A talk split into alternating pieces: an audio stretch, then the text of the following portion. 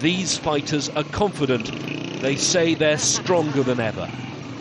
Often patrolling on motorbikes, the Taliban say they control most of the rural areas in Ghazni, a key province midway on the route from the Pakistan border and Kandahar. Fighting and bombings have increased recently as the Taliban try to take control of more territories in advance of next year's presidential election.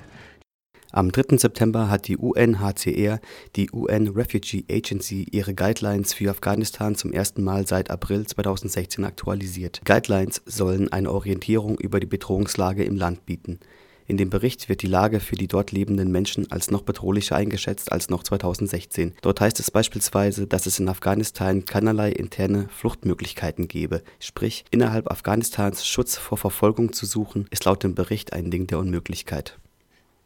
Indessen gehen Abschiebungen aus der Bundesrepublik nach Afghanistan nicht nur beharrlich weiter, sondern wurden seit Juli sogar noch ausgeweitet. Das ist absurd, angesichts der Tatsache, dass es keinerlei Hinweise auf eine sich verbessernde Sicherheitslage gibt. Im Gegenteil. Besonders traurig ist dabei das Schweigen des Bundesaußenministers Heiko Maas 46 Betroffene wurden erst Mitte August vom Flughafen in München abgeschoben. Nicht ganz so viele wie zuletzt bei Seehofers Geburtstagsabschiebung, da waren es 69 Menschen, aber immer noch deutlich mehr als in der Vergangenheit. Das liegt daran, dass viele Bundesländer nun auf die Beschränkungen verzichten und auch Menschen abschieben, die nicht in die Kategorien Straftäter, Gefährder oder sogenannte Identitätsverweigerer fallen für das Bundesinnenministerium ist das das Mittel der Wahl, um die Zahl der Rückführungen nach Afghanistan deutlich zu erhöhen, denn dafür gibt es offenbar einfach nicht genügend sogenannte afghanische Straftäter und Gefährderinnen. Vorrangig geht es dabei um Abschreckungspolitik. Um die gegenwärtigen Zustände in Afghanistan zu ignorieren und von einer verbesserten Lage zu sprechen, benötigt es eine gehörige Portion Realitätsverweigerung, schreibt Pro Asyl Ghazni, eine Provinzhauptstadt mit über 100.000 Einwohnern, nicht weit von Kabul entfernt, wurde erst Mitte August von den Taliban angegriffen und gilt bis heute als umkämpft.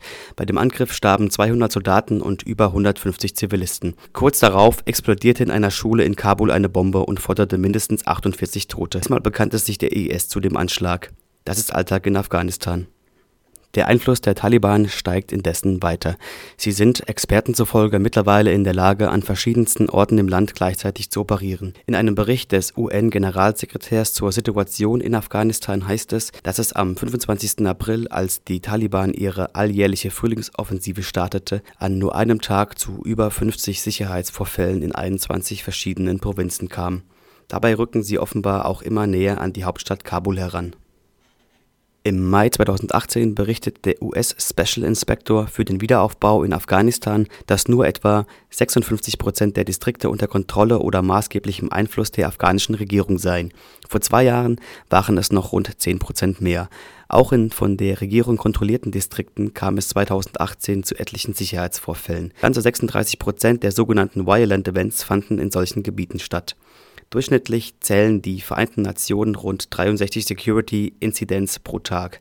Auffallend dabei ist, dass dort, wo bewaffnete Gruppierungen, in der Regel die Taliban, die Kontrolle haben, die Zahl der Vorfälle erheblich geringer ist.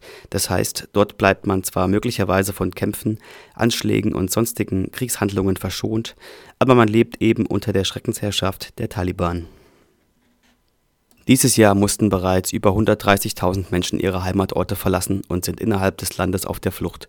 Sie gesellen sich zu den Millionen vertriebenen AfghanInnen im Land oder den Nachbarländern Pakistan und Iran. 38 Prozent der in 2018 vertriebenen Menschen leben dabei in Gebieten, die von der Regierung kontrolliert oder maßgeblich beeinflusst werden. 28 Prozent stammen aus umkämpften Distrikten, 34 Prozent aus Regionen, in denen bewaffnete Gruppen die Oberhand haben. Fraglich ist nun, ob dieser Zustand als durchaus vernünftig durchgehen kann, wie der CDU-Abgeordnete Philipp Atmor dem Deutschlandfunk zu Protokoll gab. Aber das ist wahrscheinlich nur die gängige Praxis der Realitätsverweigerung der Bundesregierung. Denn bereits am kommenden Dienstag, den 11. September, ist ein Abschiebeflug von München geplant, der Menschen zwangsweise wieder in das von Krieg und Terror gebeutelte Afghanistan zurückbringen soll, darunter mutmaßlich auch Menschen aus Baden-Württemberg